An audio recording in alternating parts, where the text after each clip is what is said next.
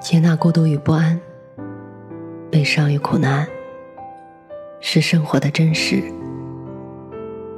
坚守温暖和希望，是活着的本质。我相信，胸中装满深切的爱，生活就会灿烂前阳；内心保有沸腾，世界会为你绽放。愿我们都能在不期而遇的温暖中，满怀生生不息的期望。晚上好，我是 Mandy。今天的文章来自王大仙儿。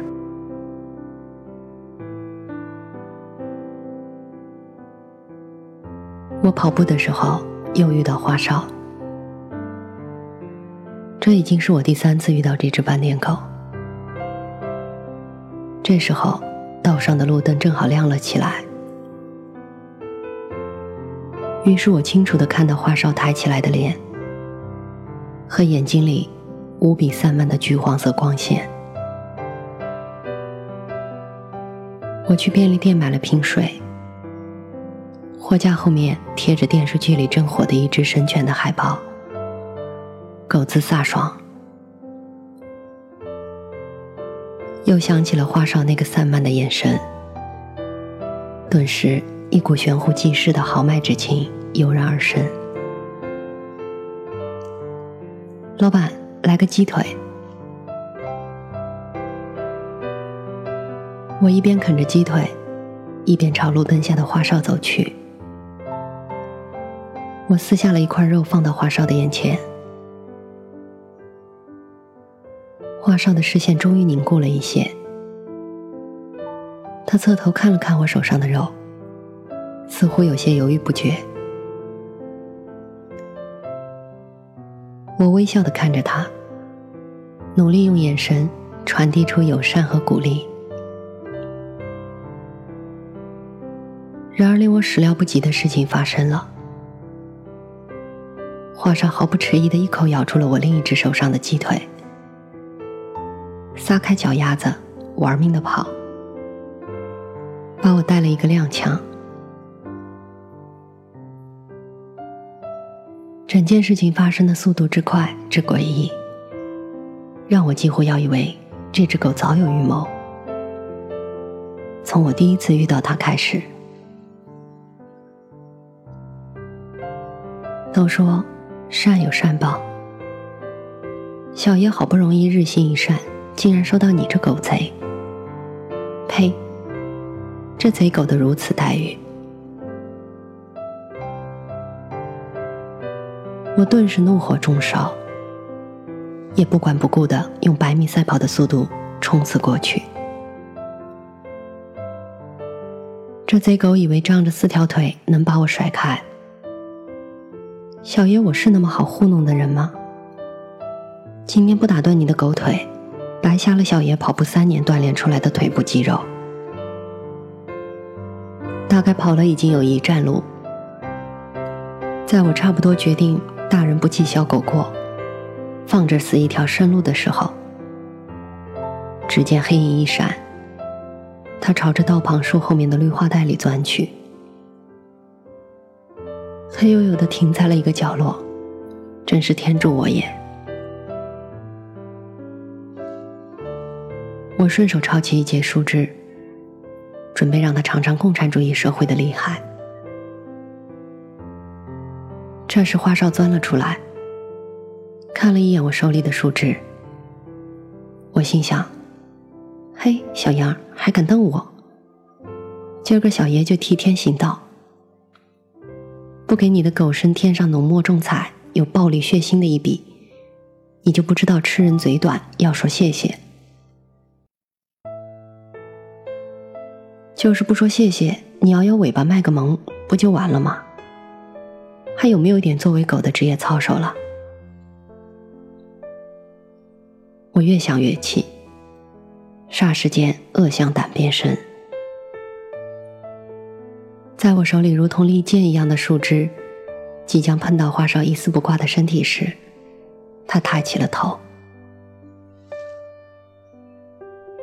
那是怎样的一个眼神？在这个令我难忘的晚上，我从一只抢我鸡腿的斑点狗身上遭遇了如此震撼心灵的威慑。是的，就是威慑。那种充斥着威严的眼神，几乎让我以为现在在我面前的是我的班主任。那个出现在我背后，默默看我打完一局 DOTA 的班主任。就是那种令人恐惧又难忘的眼神。我瞬间缴械投降，默默转身，准备吃个哑巴亏，趁着月黑风高，灰溜溜的离开这个不适合我的地方。然而我还没抬步，花少就咬住了我的裤脚，用他那在几分钟前抢走我鸡腿的嘴。限制了我离开的脚步，我哭笑不得。现在连走都走不了，我扪心自问，也没犯什么天理不容的错误。组织上怎么派你这么个东西来报复我？我正兀自分钟凌乱，却感到裤腿被一阵拉扯。接纳孤独与不安，悲伤与苦难，是生活的真实；坚守温暖和希望，是活着的本质。我相信，胸中装满深切的爱，生活就会灿烂前阳；内心保有沸腾，世界会为你绽放。愿我们都能在不期而遇的温暖中，满怀生生不息的期望。晚上好，我是 Mandy。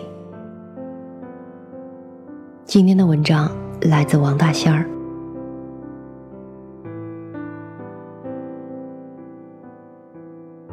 我跑步的时候又遇到花少。这已经是我第三次遇到这只斑点狗。这时候，道上的路灯正好亮了起来，于是我清楚的看到花少抬起来的脸和眼睛里无比散漫的橘黄色光线。我去便利店买了瓶水，货架后面贴着电视剧里正火的一只神犬的海报。狗子飒爽，又想起了花少那个散漫的眼神，顿时一股玄乎济世的豪迈之情油然而生。老板，来个鸡腿。我一边啃着鸡腿，一边朝路灯下的花少走去。我撕下了一块肉，放到花少的眼前。花少的视线终于凝固了一些，他侧头看了看我手上的肉，似乎有些犹豫不决。我微笑的看着他，努力用眼神传递出友善和鼓励。然而，令我始料不及的事情发生了，华少毫不迟疑的一口咬住了我另一只手上的鸡腿。撒开脚丫子，玩命的跑，把我带了一个踉跄。整件事情发生的速度之快之诡异，让我几乎要以为这只狗早有预谋。从我第一次遇到它开始，都说善有善报，小爷好不容易日行一善。竟然受到你这狗贼！呸！这贼狗的如此待遇，我顿时怒火中烧，也不管不顾的用百米赛跑的速度冲刺过去。这贼狗以为仗着四条腿能把我甩开？小爷我是那么好糊弄的人吗？今天不打断你的狗腿！白瞎了小爷跑步三年锻炼出来的腿部肌肉。大概跑了已经有一站路，在我差不多决定大人不计小狗过，放着死一条生路的时候，只见黑影一闪，他朝着道旁树后面的绿化带里钻去，黑黝黝的停在了一个角落，真是天助我也！我顺手抄起一截树枝。准备让他尝尝共产主义社会的厉害。这时花哨钻了出来，看了一眼我手里的树枝，我心想：“嘿，小杨还敢瞪我？今儿个小爷就替天行道，不给你的狗身添上浓墨重彩、有暴力血腥的一笔，你就不知道吃人嘴短，要说谢谢。”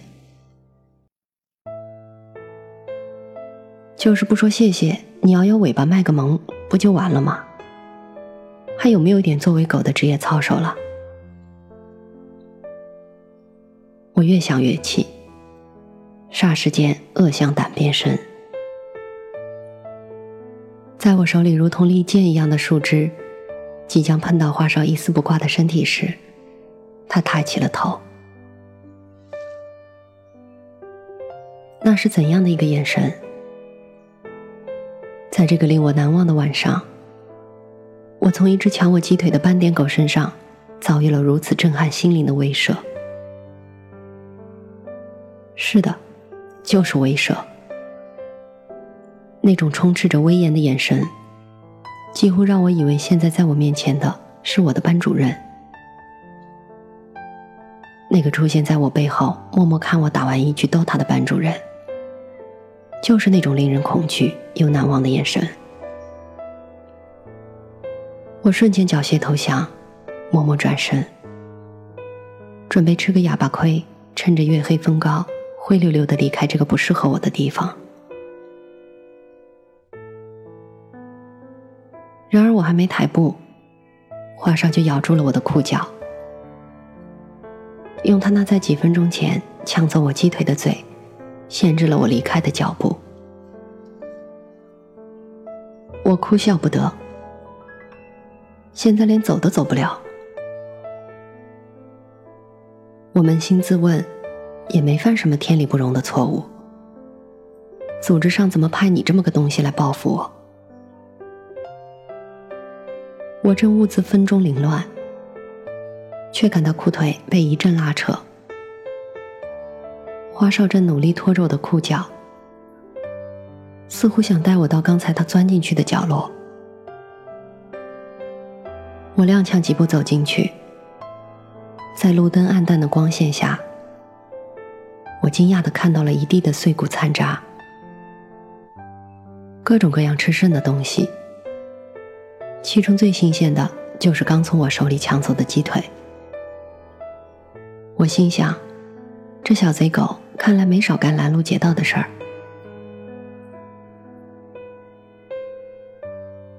而更令我惊讶的却是角落深处躺着一只灰色的野猫。看我过来，灰色的野猫发出了急促的叫声。我正奇怪它怎么不怕我，才发现它站立的姿势极其别扭。细看之下。明白了，这只猫大概是被什么东西砸了，后腿骨折，已经很难勉强站立，难怪它不跑。我急忙联系了一个宠物医院的好友，将这只病猫送去诊治。事后，好友啧啧称奇，说这只野猫骨折应该有几天了，正常情况下，因为无法动弹就饿死了。就算忍着伤残去寻找食物，腿估计也就瘸了。然而这只野猫却好像没有怎么动过。但也正因为这样，倒是能恢复个七七八八。我暗自一笑，心想有花少这么个救美英雄，哪需要他去忙碌生计？后来，在花少搬进我家很久以后，我想起这件事发生的几天前，我在跑步的时候碰上了一个休克的年轻人晕倒在地上，想起曾经学过的一些急救手段，正好有了用武之地。年轻人悠悠转转，连连道谢，而我则功成身退。回家的时候，我看到了一只朝我摇着尾巴的斑点狗。那是我第一次遇到花哨。